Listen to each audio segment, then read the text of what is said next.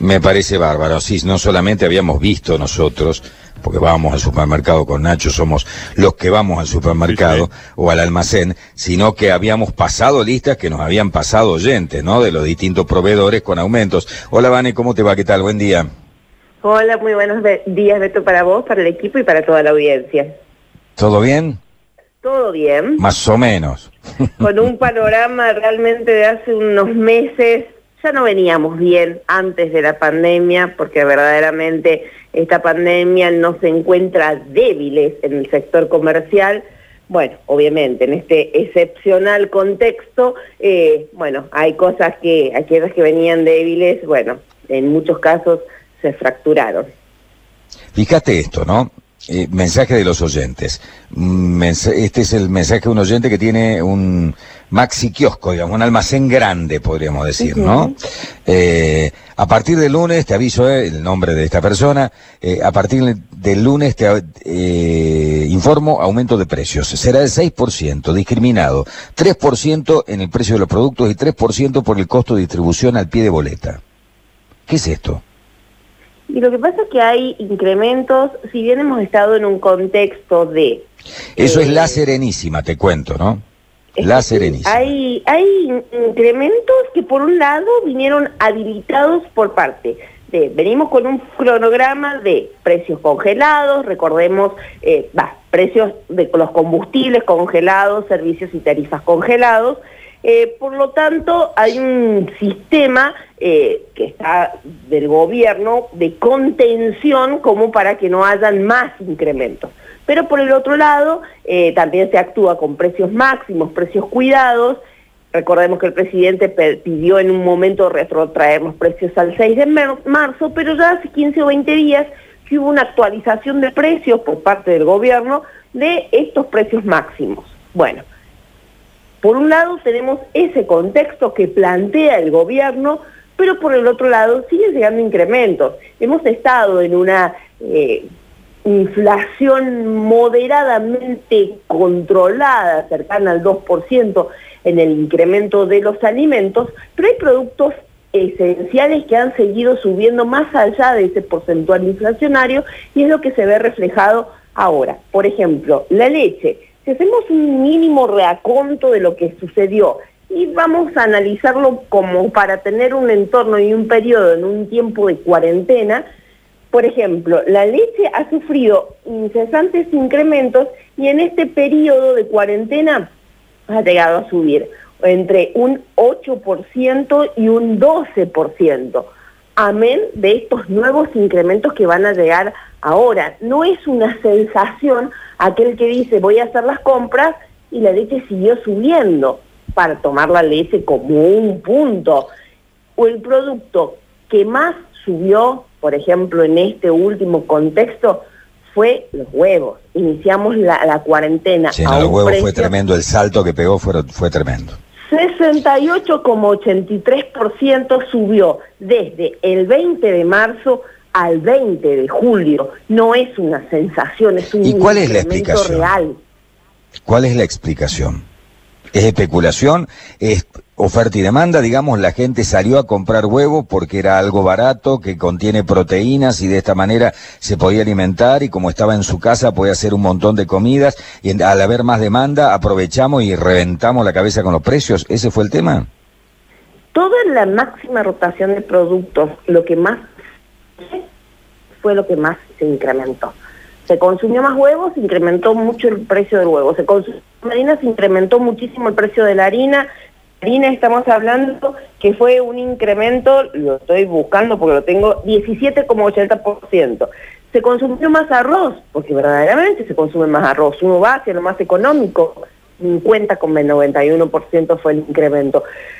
En cualquier país con oferta y demanda debería esto, la mayor demanda también, eh, debería hacer que eh, el precio bajase porque bueno, ya eh, este, la empresa misma está proveyendo mayor cantidad de alimentos y ahí estaría su ganancia. Pero en este país se incrementan los precios aún en este contexto que seguimos con los combustibles congelados, eh, que no nos va a reportar otros Sí, es increíble. Yo no sé. Pero vos fíjate esto, mira, me siguen llegando, estamos hablando, Vanessa, y me siguen llegando. Arcor. Buen día, ¿cómo te va? Te cuento la buena nueva. Este, el distribuidor le manda al dueño del comercio, ¿no? Línea alimentos 10%, harinas 4%, línea chocolate 5%, 10% golosinas en general. O sea, promedio 7%, 7,5%. Es una locura. Son incrementos incesantes. Verdaderamente nunca dejaron de llegar estos incrementos. Más allá de que, por un lado, puede el presidente pedir retrotraer precios, y estamos hablando de un tiempo atrás, en ese tiempo atrás, no, no se retrotrajeron, siguieron actualizándose los precios.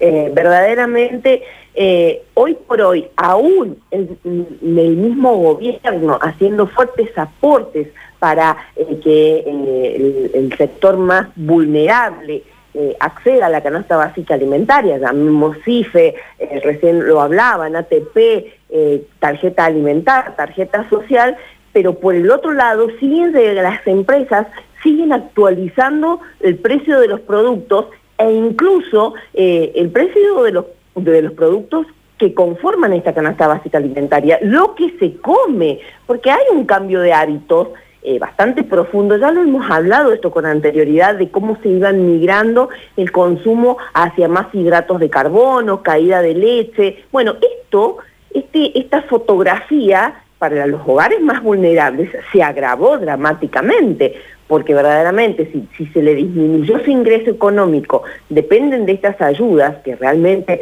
han sido sustanciales, las ayudas económicas del gobierno para algunas familias que no tienen otro acceso económico, bueno, que los, que los productos sigan incrementando en este contexto de pandemia, de cuarentena, es sumamente grave pero bueno, no se posó la mirada, el gobierno no hizo un enfoque completo, no se posó la mirada en el abastecimiento directo, en las empresas abastecedoras. Quizás se diluyó el foco y se salió a controlar con un listado de precios máximos al maxi kiosco o al almacén más pequeño y se dejó de lado lo que siempre nosotros desde la entidad venimos visibilizando de ir a la empresa abastecedora. ¿Por qué me está subiendo la leche? ¿Qué sucede? ¿Por qué desde la misma empresa salen estos, estos incrementos? Porque bien lo decías, eh, los listados de actualización están llegando no quizás del distribuidor, sino directamente desde la empresa, de las usinas distribuidoras. Eh, sí, sí, absolutamente. Hay que observar esa conformación de costos como para empezar a encontrar eh, cuál es el verdadero problema. Otra marca reconocida de gaseosas, Hola, buen día. Te comunico que a partir del día viernes va a haber un incremento del 4% en todas las líneas. Cerveza gaseosa, Gatorade, Red Bull, aguas, etcétera, etcétera. Ya te mando la lista. Gracias, abrazo, buena semana. Y no debe ser muy buena la semana. Si le han clavado aumento en todo, digamos, no, no para no, esto, ¿no? Y, y antes, ¿a qué se le denominaba una buena semana? Cuando me llegaba un incremento del 4 y 5% al comercio minorista, pero tenía la necesidad de vender, ¿qué hacía el comerciante? Absorbía el incremento. Incrementos menores al 5% en otra época eran absorbidos por el mismo comerciante para no tocar la venta. Hoy por hoy no hay forma. Hay que trasladar todo incremento que vaya llegando, porque si bien el comercio minorista ha ganado clientes en este contexto de pandemia, porque el comercio ha sido el primero que actuó con protocolos de seguridad. Nosotros, antes de que se anunciara eh, la cuarentena, eh, ya estábamos eh, trabajando y anunciando cómo iba a ser el trabajo con protocolos. O sea que se ha sido un lugar seguro. La familia lo vio como un lugar seguro donde ir a comprar. Pero bueno, hay un ticket promedio que va cayendo, porque bueno, el poder adquisitivo va cayendo. En el rubro de ustedes, son muchos los locales que han cerrado porque por lo menos gastronomía, como vos decías, con la ayuda del Estado y qué sé yo, y la gente tiene necesidad de comer, o sea, no puede dejar de comer, medianamente se ha seguido moviendo. Hay otros rubros que han estado pobres congelados, ¿no? Y, y, muchos han tenido que cerrar porque han estado cerrados inclusive. Pero en el rubro de ustedes, ¿también hubo muchos cierres? Lamentablemente sí porque estamos hablando de esto. Hay un ticket promedio que cayó, si lo comparamos con el año pasado, cercano al 28%, y bueno, la conformación de los costos fijos sigue siendo alto de un comercio. Recordemos, el alquiler, las boletas, los servicios que siguen llegando y sin ningún tipo de descuento y sobre todo se afectó a aquellos que pasaron mayor cantidad de periodos cerrados. Estamos hablando, si bien el rubro de alimentación se trabajó, pero bueno, muchas veces las cuentas no cierran a fin de mes porque el costo fijo sigue alto, hay otro segmento que también tenemos que recordar, librerías, boutiques, venta, casas de ventas de accesorios, eh, aquellos que vendían eh, todo lo que es marroquinería. Bueno, todos ellos, recordemos, estuvieron un tiempo mayor cerrado y bueno, también si hacemos un, un periodo desde abril hasta julio incluido, ya suman 523 comercios de todos estos rubros, las cantinas escolares, que nosotros tenemos una gran cantidad de cantinas, totalmente cerradas sin proyección a aperturas. Entonces, bueno, ya embarcados con muchas deudas, dicen, hasta acá llegamos, nos quedamos incluso todavía con deudas a pagar en un futuro, pero cierran. Por cada negocio que cierra, 2,5 personas pierden su ingreso económico Hoy estamos hablando de más de 1.300 familias porque el comercio está atravesando un delicadísimo eh, crisis que, como empezábamos la nota, ya venía debilitado, no nos encontrábamos fuertes. Entonces uno dice, bueno, pero eh, te fue bien en un pasado con la venta, ¿no tenés para afrontar eh, este periodo? No, porque ya no veníamos bien antes. Vanessa, te agradecemos mucho. No sé si quedó algo en el tintero, Nacho, perdón. Eh, sí, simplemente eh, ver si breve, muy breve, nos puede decir esto de la del IVA a la leche, Beto, que teníamos las dudas si ah, sube o no sube, cómo, cómo va a ser. Vos fíjate, ¿no? Eh, estaba suspendido el IVA, esto fue post paso.